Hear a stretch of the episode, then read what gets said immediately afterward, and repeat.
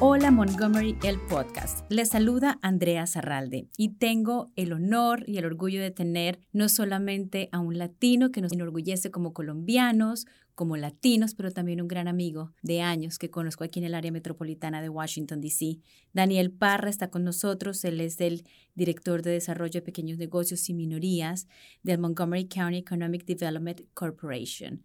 Daniel, bienvenido a nuestro podcast de Hola Montgomery. Es un gusto tenerte con nosotros. Andrea, muchísimas gracias. Gracias por esa presentación y de todo lo que dijiste. Me honra todo, pero especialmente la amistad contigo. Muchas gracias. Nos conocemos desde hace muchos años y precisamente este podcast eh, de Hola Montgomery, una producción de Montgomery Community Media, trae personajes que residen en el condado y en el área de DC para contar sus historias, sus retos, eh, sus alegrías también eh, como latinos, eh, muchos tenemos ¿no? algunos obstáculos eh, que tenemos que superar.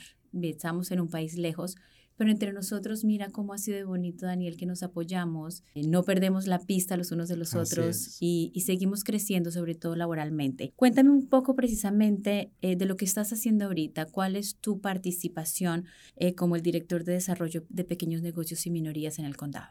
Muchas gracias, Andrea. Sí, tienes toda la razón. Este, estar en este país es un diario reto, pero una de las cosas con la que me he encontrado desde que llegué a este país es ver cómo retos para nosotros significa oportunidades de avanzar. Eso yo creo que en términos de negocios, que es lo que me atañe a mí, lo veo todos los días y me siento muy orgulloso de la comunidad. Cuando digo comunidad no es ese ser amorfo, eh, eh, etéreo, que no sabes qué es. Es, eh, es la gente que está luchando por sacar adelante sus familias, es la gente que está luchando por superar dificultades de toda índole, económicas, legislativas, etc. Y allí es donde yo veo la fuerza de nuestra capacidad para superar dificultades. En mi, en mi rol en este momento, eh, justamente sirvo de puente, me gusta llamarme conector, pongamos puente, entre los grandes negocios y los pequeños negocios. Nuestro condado es muy privilegiado en muchos sentidos, tendríamos que hacer más de muchas horas de comentarios sobre esto, pero yo creo que una de las cosas más importantes que tiene es la diversidad. Y en esta diversidad me considero privilegiado realmente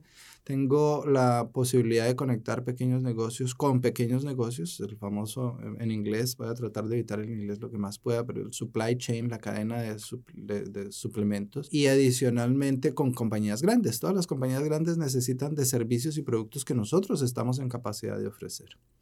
No estoy directamente en este momento muy conectado con compañías que apenas están empezando, sin embargo es mi gusto también, así es que lo hago, pero sí en aquellas compañías que podríamos llamar como una etapa 2 de su negocio, donde ya han estado cuatro o cinco años, están reafianzándose en términos de mercado, clientes, eh, ya están listos para que esos primeros empleados, que normalmente son nuestros miembros de la familia, entonces ya tenemos otro, otra visión, necesitamos unos, un talento adicional, necesitamos algún capital adicional también, tenemos ya más o menos una estructura en términos de lo que es el plan de negocios, el plan de mercadeo, para dónde vamos, qué hemos aprendido durante estos cuatro o cinco años de negocio y también hemos aprendido qué capacidades tenemos para seguir adelante con nuestros negocios. Ahora que tú mencionas que somos uno de los condados más diversos, eh, precisamente quiero traer a colación el número y somos el segundo condado más diverso en todo Estados Unidos, es el condado de Montgomery. Por supuesto. Es decir, en este condado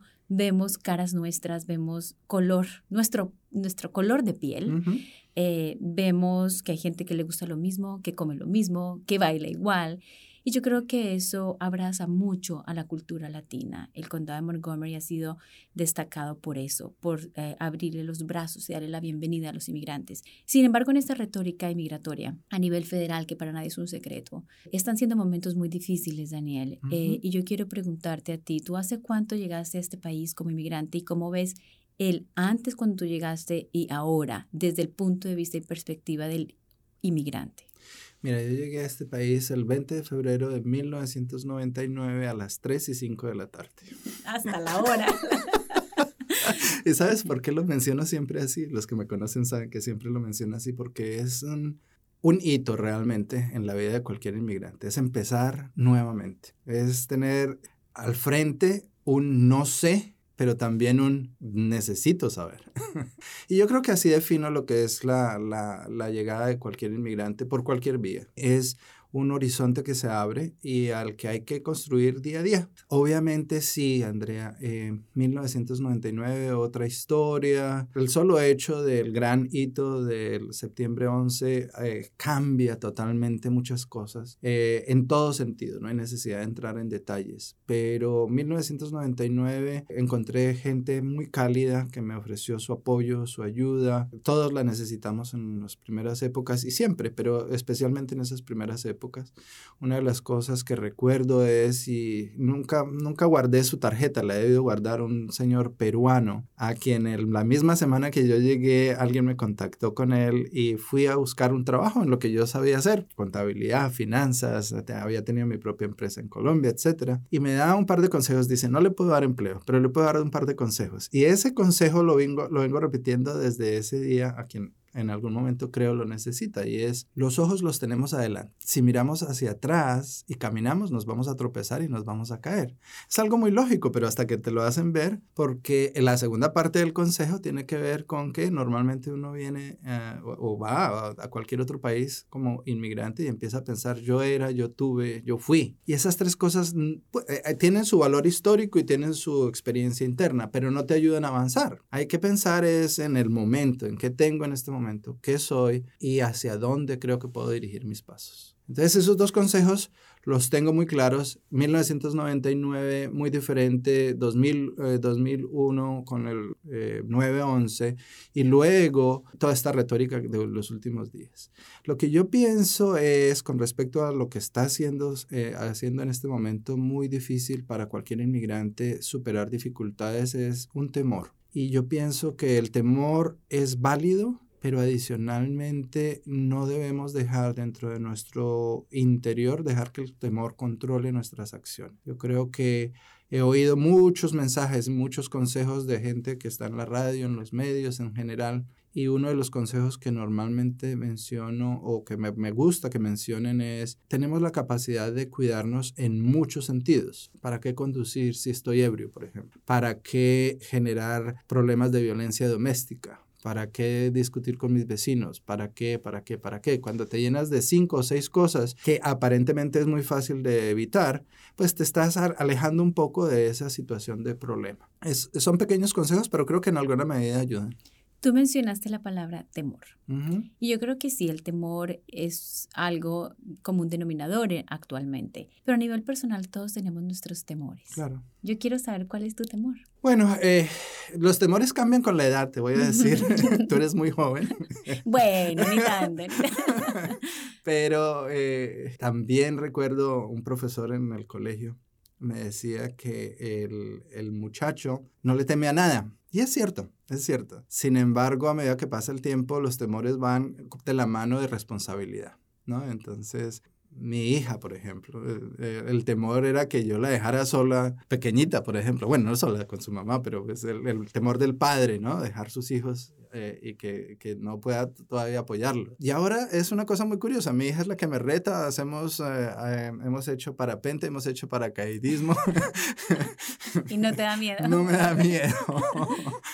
Los temores cambian, cambian con la edad. Pero respondiendo a tu pregunta, yo creo que el, el temor que más tengo es el de terminar solo algún día. Ese, es un temor que me da muy fuerte. Es muy personal, pero no me gustaría, no me gustaría morir solo. Y sabes que en este país yo creo que eso es mucho que le pasa por la mente de los inmigrantes cuando nuestra familia está en nuestros países de origen que pensamos, ¿cómo vamos a terminar en este país? Ojalá no solos. De 1999 a 2019 llega este colombiano inmigrante a tierras norteamericanas. En este periodo, Daniel, ¿cuál ha sido el momento más difícil en tu carrera a nivel profesional? Bueno, eh, mira, he hecho muchas cosas que no, no hice en Colombia. Estuve haciendo aseo, limpieza, y pensé que ese era el momento más difícil que había pasado en la vida.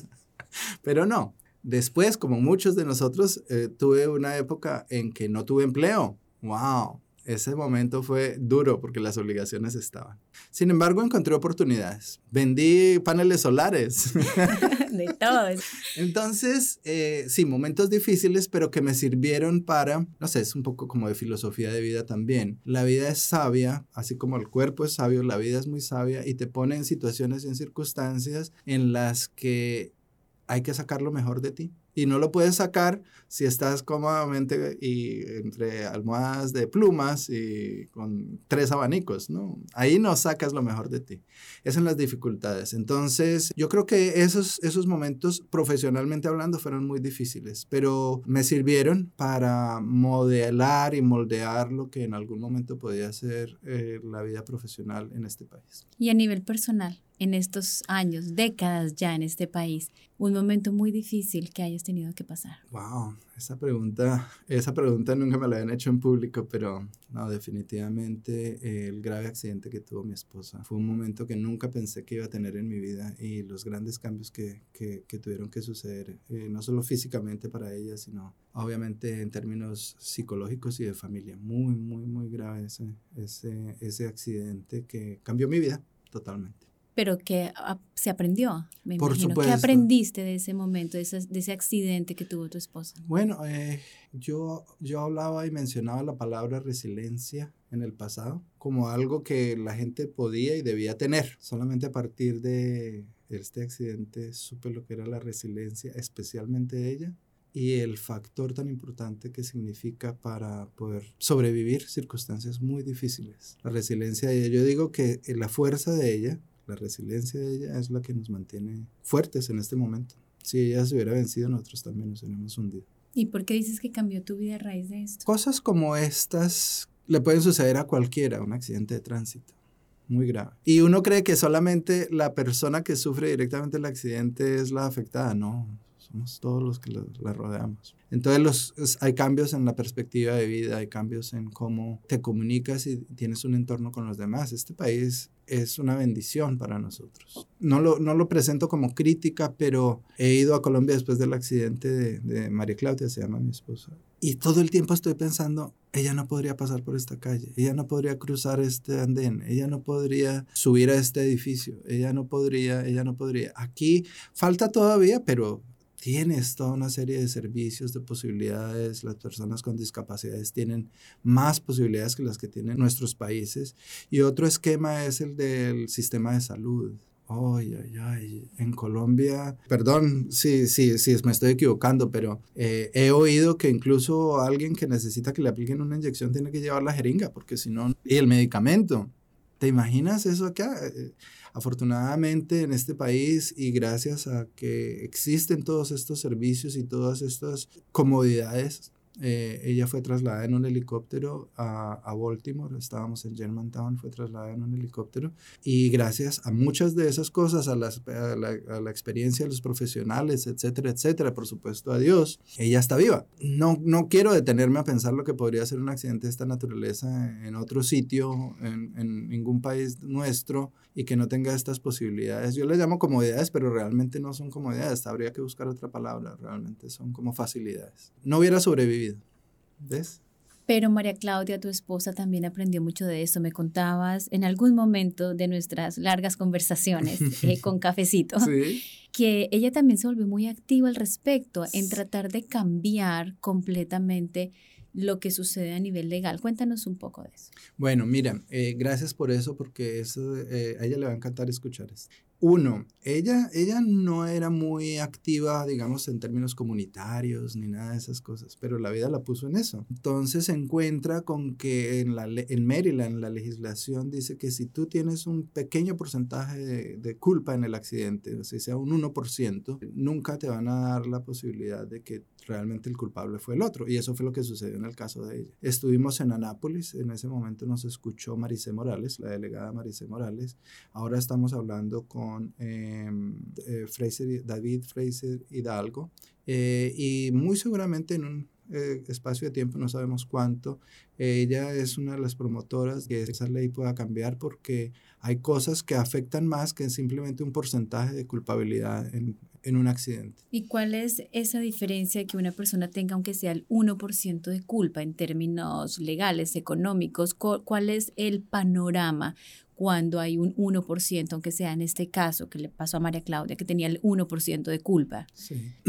ella, claro, el 1% de culpa es porque ella estaba estacionada uh, subiendo unas cajas a la, a, la van en la parte de atrás y digamos que no estaba bien, bien estacionada. Entonces, eso generó eso. Eh, ¿qué, qué, qué, repercusiones tiene? Y es que eh, muy difícil lograr que la otra persona se declare culpable o que la, que la encuentren culpable. Y resulta que esta otra persona ni siquiera frenó. Cualquiera que haya sido la situación, ya legalmente ya terminamos esa parte, pero nunca se pudo establecer que ella estaba conduciendo mientras enviaba textos o que estaba bajo influencia de alcohol o alguna de ese tipo de cosas. Por eso me atrevo a hablar del de algunos detalles del caso, pero ayuda a aclarar un poco en qué, en qué consiste eso. Entonces, hay personas que se interesan mucho en estos temas y Anápolis es, en este caso, para el cambio en la ley de Maryland, sería que haya otras consideraciones y no solo ese pequeño porcentaje que alguna persona puede tener en un momento dado en un accidente como culpa. Será muy, será muy bueno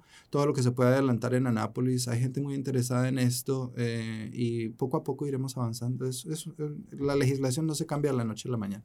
Pero ella está interesada en esto. Y te quiero dar otro detalle, eh, porque es importante también. Grupos de apoyo en español no hay. Entonces, ella está asistiendo a unos grupos de apoyo en inglés. Y como no hay grupos de apoyo en español, creó su grupo de apoyo en español. Qué increíble.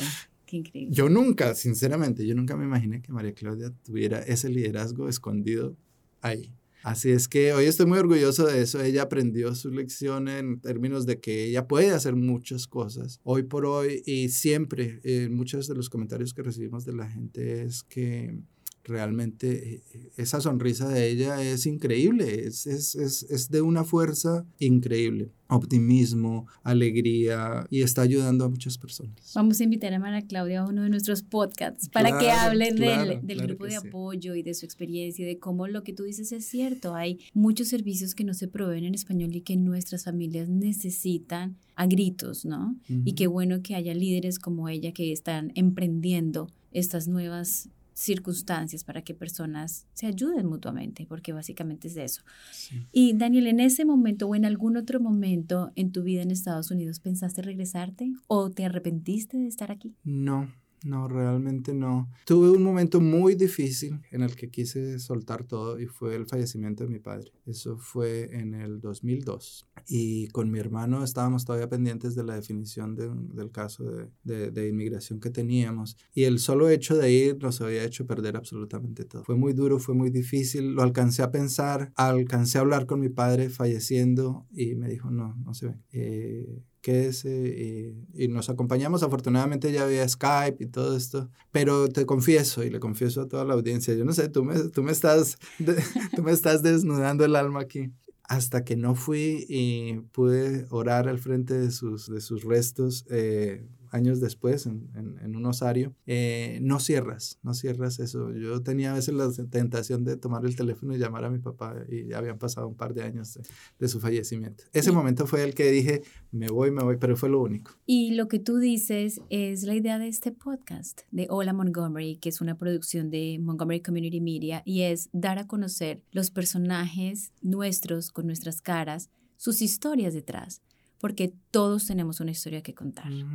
Todos como inmigrantes en este país tenemos algo que compartir que le va a servir a otros de experiencia. Lo que tú dices estoy segurísima que muchísimos de nosotros los hemos vivido. De que algún ser querido está en una situación difícil en nuestro país de origen, o que está falleciendo, o que falleció. Y cómo tú querer estar allá y acá al tiempo, ¿no? Entonces, eh, ¿qué consejos le puedes dar tú a las personas que nos están escuchando que tal vez en el momento que tú tuviste esa situación que tuviste con tu padre y tuviste de pronto la fortaleza de decir, no, mi vida está aquí, la vida de él es otra, ¿no?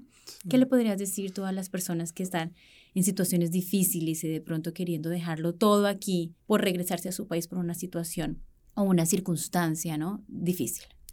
Yo creo que a mí me sirvió poner un poco de cabeza fría en medio de la dificultad y de los momentos difíciles, me sirvió poner en balanza, poner en balanza eh, lo, que, lo que se había logrado y lo que podía yo hacer, Lo que podía yo hacer era acompañarlo y traté de acompañarlo desde acá. Lo que podía yo hacer era modestamente algo de ayuda económica y lo pude hacer desde acá, no necesariamente allá. Eh, pero tenía aquí a mi esposa y a mi hija. Entonces, eh, votarlo todo, como se dice en Colombia, hubiera sido un, desastre.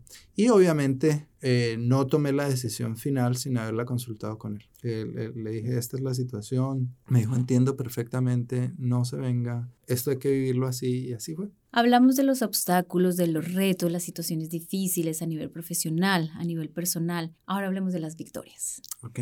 ¿Cuál ha sido la victoria más importante que te ha llegado al alma en estos años que has estado en este país? Bueno, mira, hay, hay, una, hay una respuesta política y hay una respuesta personal. Las dos. Pero ambas van de la mano. La respuesta política es que yo encuentro mucha gente a mi alrededor y a medida que paso que en algún momento dice, yo me lo encontré a usted y usted me dio este consejo y me sirvió y hoy A, B o C. Eso es, eso es una realidad y le agradezco mucho porque quiere decir que parte del mensaje o de lo que yo pensaba hacer en ese rol profesional se ha logrado y es apenas un, yo lo llamo dos centavos. Son mis dos centavos en, en el apoyo a un empresario que simplemente necesita comentar su situación con otro. Uh, o con otra persona y encuentra una idea que de pronto no tenía o encuentra validación a la idea que tenía. Cuando pasa el tiempo y encuentras que esa persona dice, gracias a esos dos centavos pude A, B o C, es muy satisfactorio, es una victoria real. Es una victoria que ayuda a mantenerte con los pies sobre la tierra, pero adicionalmente a, ok, voy a seguir haciendo esto porque si ya sirvió, quiere decir que sirve. ¿Y hoy cómo vives tu día? Cuéntame cuando te levantas, ¿cómo es tu, el día de Daniel Paz? Por favor, incluye la noche también. no, no, no, Hasta cierta hora. No con muchos detalles. no, no.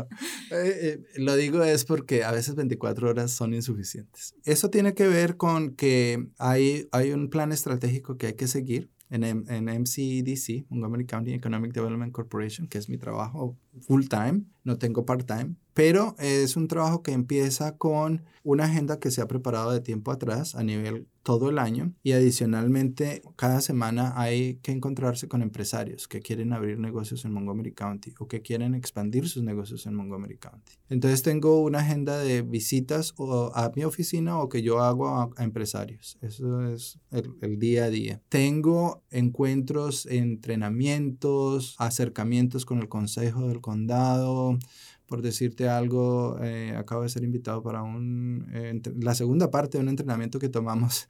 Los días son loquísimos porque fueron casi en Navidad de diciembre, en, en diciembre, en Navidad, para tomar eh, un curso de equity. Racial Equity. Y fue muy importante, pero fue el 23 de diciembre.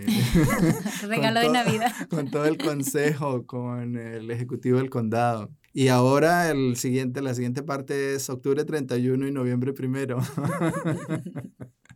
Pero es así, toca hacerlo así porque son eventos que de otra forma no sería posible reunirnos todos y hacer estos entrenamientos. Tengo adicionalmente a entrenamientos, tengo que estar pendiente de muchos eventos con, de networking, eventos de encuentro con empresarios en, cámaras de comercio, asociaciones de negocios. Y allí se tratan temas como, por ejemplo, hace tres semanas estuve con la Cámara de Comercio Hispana del Condado atendiendo al departamento de Transporte sobre la expansión de la 495 y la 270. Eso fue muy temprano, pero había que hacerlo. y entonces es convocando empresarios, eh, no solo en el área de construcción, sino los empresarios que suplen materiales para los empleados, para las compañías de construcción, para que estén atentos, que la 495 y la 270 tienen una serie de proyectos de expansión muy grandes, billones de dólares puestos para eh, estas expansiones y que benefician a dueños de negocios. Eh, eh, es decir, creo que te he resumido un poco lo que es un día, un día con muchas eh, tareas, muchas cosas, hay que hacer reportes, hay que... Y menciono las noches porque muchos de estos eventos son muy temprano. Aquí tenemos eh, en Montgomery Community Media, tenemos todos los meses Small Business Network con Kelly Leonard y, y es a las siete y media de la mañana. Aquí con desayunito. El, primer, el primer café nos quema la lengua. Y luego puede que ese mismo día tengamos un evento con la Cámara de Comercio comercio de Montgomery a las 9 de la noche en el Marriott y estamos celebrando triunfos de dueños de negocios que han sido um, premiados por su esfuerzo y su dedicación por muchos años, etc. O sea, son días que a veces son muy largos. Pero productivos. Sí, sí, sí. Eh, mencionabas al principio que eres ese puente, esa conexión entre las grandes empresas, las pequeñas en el condado. ¿Cómo ves el futuro de los hispanos en sus negocios? Muy bien. Ah, perfecto. Gracias, gracias por esa pregunta. Mira, y quiero, quiero explicar un poco lo del puente. Hay una cosa que es, y es, tiene que ver con mitos y leyendas, lo llamé yo así, desde hace mucho tiempo. Y eso sucede a nivel social, pero sucede a nivel de negocios también. Uno de los mitos es que el condado de Montgomery solamente le presta atención a negocios grandes, eh, porque está aquí todo eh, el entramado este de las empresas de biotech, de biotecnología. Eso es cierto, hay un corredor muy importante y son empresas muy grandes con, muchos, con mucho dinero. Hay el mito de que solamente se presentan oportunidades para los Amazon del mundo. No, justamente al interior lo que veo es que este modesto puente puede servir para que los Amazon del mundo necesitan quien les provea ciertas cosas, servicios, bienes. Y ahí es donde están nuestros hispanos, no solo hispanos, pero otras etnias también listos a trabajar. Trabajo con los asiáticos, trabajo con los africanos, trabajo con rumanos. Por algo es el, el condado más diverso a nivel, segundo condado más diverso a nivel nacional, el condado de Montgomery. Daniel, se nos acaba el tiempo, oh. pero quiero agradecerte muchísimo por haber estado en este podcast. Hola Montgomery. También felicidades por ser recipiente en el 2018 del Minority Business como Leader. Te ganaste ese premio. También en el 2018 Hispanic Leader of the Year. Muchas gracias. El hispano líder del año y muchas gracias por habernos contado tu historia personal, por haber compartido no solo las victorias, sino los retos, los obstáculos. Estoy segurísima que tu historia le sirve a muchos inmigrantes para darse cuenta que no la tienen fácil en este país, pero que tampoco es imposible, que sí se puede llegar lejos con dedicación, con trabajo, con esfuerzo y con ganas. Puro colombiano.